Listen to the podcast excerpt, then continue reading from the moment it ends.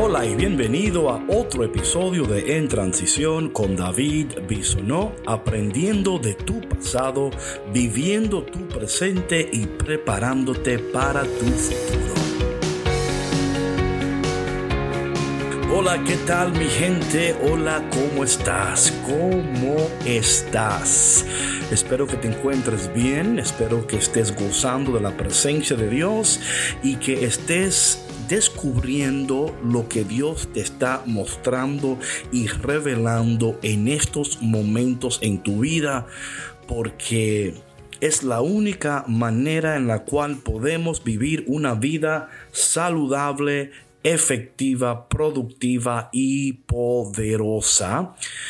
Y antes de entrar en el tema de hoy, como siempre, darle las gracias a todas las personas que nos apoyan a través del Patreon. Gracias por tu aporte económico, porque tú nos ayudas a seguir produciendo estos videos y audios y podcasts. Así que muchas gracias por tu aporte. Y si tú también quieres ayudarnos, si quieres aportar, no dejes de visitar a cafeconcristo.com. Ahí puedes oprimir el enlace que dice colabora y también podrás ayudarnos. Si no puedes ayudarnos, económicamente, por favor, ora por nosotros, promueve el podcast, sigue nuestras cuentas de Spotify, de YouTube, de iTunes, dale like, dale follow, comenta. Eh, esas maneras de aportación también nos pueden ayudar para poder seguir eh, expandiendo y llegando a mucho más personas que en estos momentos necesitan escuchar esta palabra de Dios. Bueno, el tema de hoy es examina tu vida, examina tu vida. Y muchas personas me dicen, David, ¿de dónde sales con estos títulos? Y te aseguro que es directamente de la palabra de Dios. No estoy inventando, te lo prometo. Pero hoy el Señor quiere que tú y yo examinemos nuestras vidas. Espero que estés listo y lista para hacerlo. So, cuando hablamos de examinar nuestras vidas, una de las cosas que viene a mi memoria, aparte del texto bíblico que voy a leer hoy de Hechos capítulo 20, hay, hay una palabra aquí que es atribuida al filósofo griego Sócrates y él dijo, una vida sin examen no merece la pena ser vivida. O sea, una vida que no es examinada es una vida que no vale la pena vivirla. Y me imagino que al escuchar esto tú dirías, David, pero ¿no crees que eso es un poco fuerte? Bueno, es fuerte, como dicen por ahí, el tabaco es fuerte, pero hay que fumárselo. Bueno, con tampoco estamos aquí diciendo que fume tabaco. Lo que estoy diciendo es que hay, hay cosas en nuestras vidas que aunque son fuertes y parecen fuertes, son necesarias. Algo muy breve aquí de de Sócrates y de dónde viene este dicho de él, eh, una vida sin examen no merece la pena ser vivida, es la conclusión que Sócrates usa para justificar sus métodos de enseñanza que apelan sobre todo a la importancia de examinarse a sí mismo y a los demás para mantener una actitud crítica sobre nuestros actos y sobre nuestras vidas con el último fin de ser esa persona para la cual fuimos creadas. Y creo que todos podemos decir con Sócrates es verdad. Una vida que no se examina es una vida que no vale la pena vivirla. Y hoy Pablo en el libro de Hechos es exactamente lo que va a decir mientras él está. Y recuerden que este, este, este libro de Hechos relata los últimos días de Pablo y Pablo sabiendo ya que está llegando a los últimos días de su vida, está examinando su vida, pero también de alguna manera muy especial nos está retando a nosotros a examinar nuestras vidas. Y algo que yo quiero que tengas pendiente en el podcast de hoy es lo siguiente. Número uno, examinas tu vida. Número dos, cuando la examinas, ¿qué encuentras? ¿Qué ves? Hay cosas que te agradan, que no te agradan número, eh, el, próximo número, creo, que es el 4 o el 3, me, me acuerdo ahora. Eh, ¿Qué vas a hacer con las cosas que descubres? la vas a dejar así o vas a tomar esta oportunidad para tomar un poquito más en serio tu vida. Recuerda que estamos en transición de camino a Pentecostés. Se supone que hemos ya resucitado. Y Pablo, al igual que Sócrates, está examinando su vida, está mirando su vida y está exhortando a los demás. Oye, yo he sido fiel, yo he permanecido, ahora les toca a ustedes seguir lo que yo he empezado. Hoy el Señor, de una manera muy especial, nos va a decir junto con Pablo, es tiempo de examinar nuestras vidas. Bueno, ya que hemos hablado de esto, vamos a entrar a la primera lectura del día de hoy, tomado del libro de Hechos, capítulo 20. Voy a empezar en el versículo 17. Desde Mileto, Pablo mandó a llamar a los ancianos de la iglesia de Éfeso.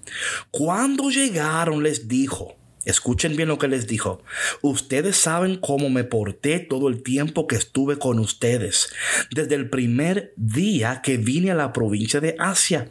He servido al Señor con toda humildad y con lágrimas, a pesar de haber sido sometido a duras pruebas por las maquinaciones de los judíos.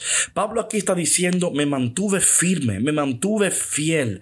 Y ustedes saben muy bien que no fue fácil para mí. A mí me encanta esto porque a veces pensamos que esta vida de creyente, de creer a Dios y de ser fiel a Dios es una vida fácil, pero si somos sinceros, no es fácil, pero contamos con el poder de Dios, contamos con la unción de Dios, contamos con la dirección de Dios, con la protección de Dios. No obstante, si quieres seguir al Señor, prepárate para la prueba.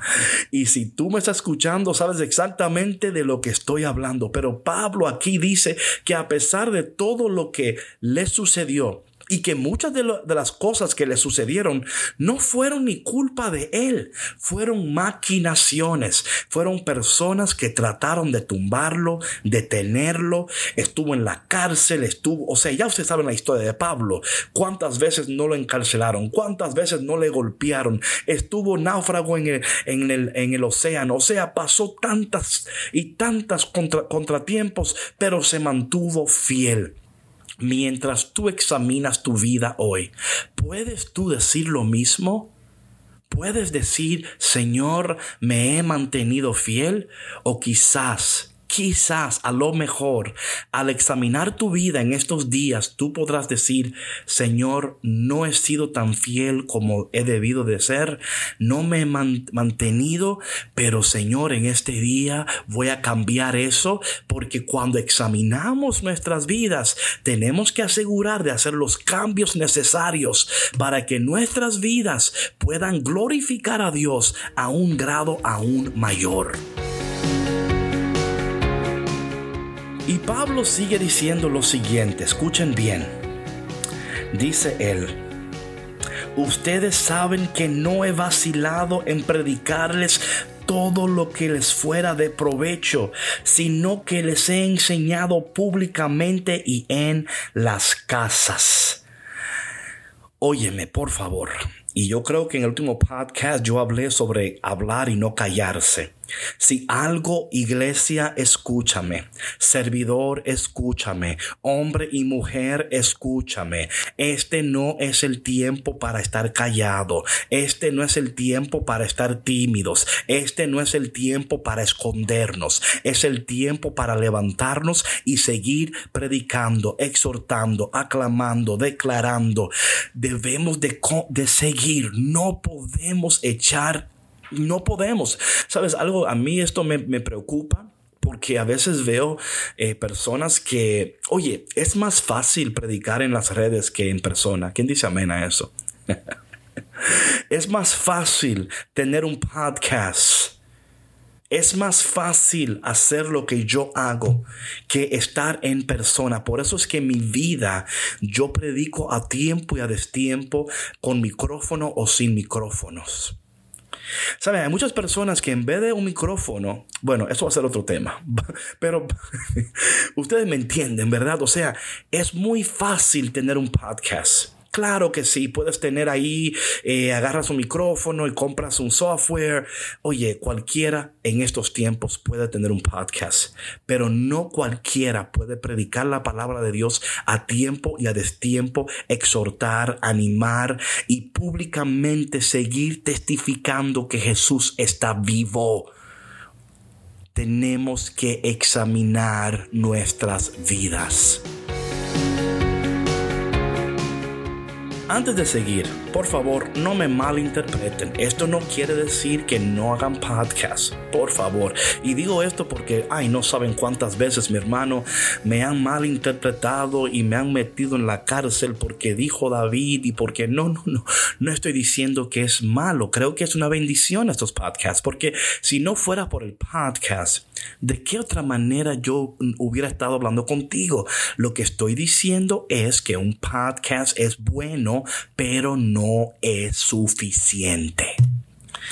Y sigue Pablo aquí diciendo, escucha bien, he servido, um, aquí, eh, a judíos y a griegos le he instado a convertirse a Dios y a creer en nuestro Señor Jesús. Y ahora tengan en cuenta que voy a Jerusalén obligado. Oye como dice ahí él, voy a Jerusalén obligado. En otras palabras, atado. Él no va porque quiere, o sea, él no está en un crucero, él no está en un paseo, él va allá porque va como un prisionero atado. Dice obligado obligado, atado. Pero hoy lo que dice, por el Espíritu. Me encanta como Pablo aquí a todo lo que le pasa lo atribuye al Espíritu de Dios. O sea, él no dice porque fulano, porque fulana. Él dice, es el Espíritu que me lleva, es el Espíritu que me guía. Oye, examina tu vida. ¿Es el Espíritu que está guiando tu vida en estos momentos? Sin saber lo que allí me espera. Versículo 23. Lo único que sé, escucha bien, lo único que sé es que en todas las ciudades el Espíritu Santo me asegura que me esperan prisiones y sufrimientos. Sin embargo, considero que mi vida carece de valor para mí mismo con tal que termine mi carrera y lleve a cabo el servicio que me ha encomendado el Señor Jesús que es el de dar testimonio del Evangelio de la gracia de Dios. Oye, mi hermano, examina tu vida. ¿Se parece tu vida a la vida de Pablo? Y, por favor, no es que estoy subiendo mucho el, bar, pero estos son los estándares de Dios. ¿Se parece tu vida a esta vida de Pablo o tú has hmm, cambiado el Evangelio, lo has manipulado para que eh, sea más fácil para ti? No se trata de que sea más fácil, tampoco se trata de que sea más difícil. Se trata de que cuando examinamos nuestras vidas y somos sinceros con lo que estamos viendo y con lo que Dios nos pide, debemos de hacer cambios y al examinar nuestras vidas debemos de cuestionarnos. Oye, yo no puedo leer este texto y no cuestionarme. Y créeme, mi hermano, que a veces yo pienso que hago mucho, pero cuando leo esto me examino y me pregunto, David, ¿estás haciendo lo que haces porque quieres o lo estás haciendo porque es el Espíritu Santo que te está guiando? Estas son buenas preguntas que tenemos que hacernos.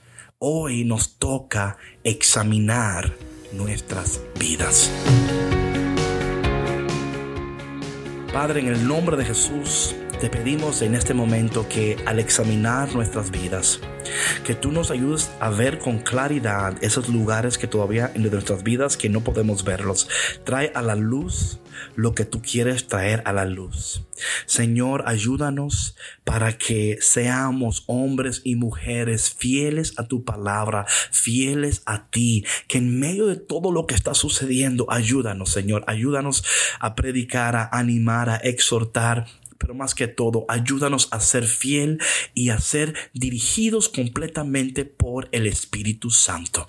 Te pedimos todo esto en el nombre de Jesús. Amén. Mi gente, perdonen que me extendí un poco hoy, pero es que, ¿qué te digo? Eh, hoy, me, hoy me desperté a las 3 de la mañana eh, leyendo este texto, examinando mi vida ante el Señor y siendo sincero con Dios. Señor, yo quiero ser fiel. Señor, yo quiero asegurar que todo lo que yo haga sea dirigido por ti, porque si tú lo diriges, si tú lo, si eres tú el que está dirigiendo todo, lo vas a bendecir y lo vas a usar con poder. Mi hermano y mi hermana. Examina tu vida.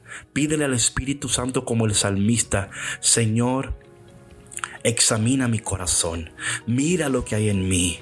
Señor, ayúdame a vivir una vida que te agrade en su totalidad, que tu vida le ponga una sonrisa a Dios en el cielo. Eso es lo que yo quiero para ti. Que Dios al mirarte sonría y diga, mira mi hija, mira mi hijo. Están examinando sus vidas y están alineando sus vidas a mi palabra y a mi voluntad. Bueno, mi gente, Dios te bendiga, te quiero como no te imaginas, estoy orando por ti como no te imaginas. Estamos de camino a Pentecostés en transición, tiempos gloriosos estamos viviendo y tiempos poderosos nos esperan. Te veo mañana en otro podcast de En Transición con David Bisonó. Chao, chao.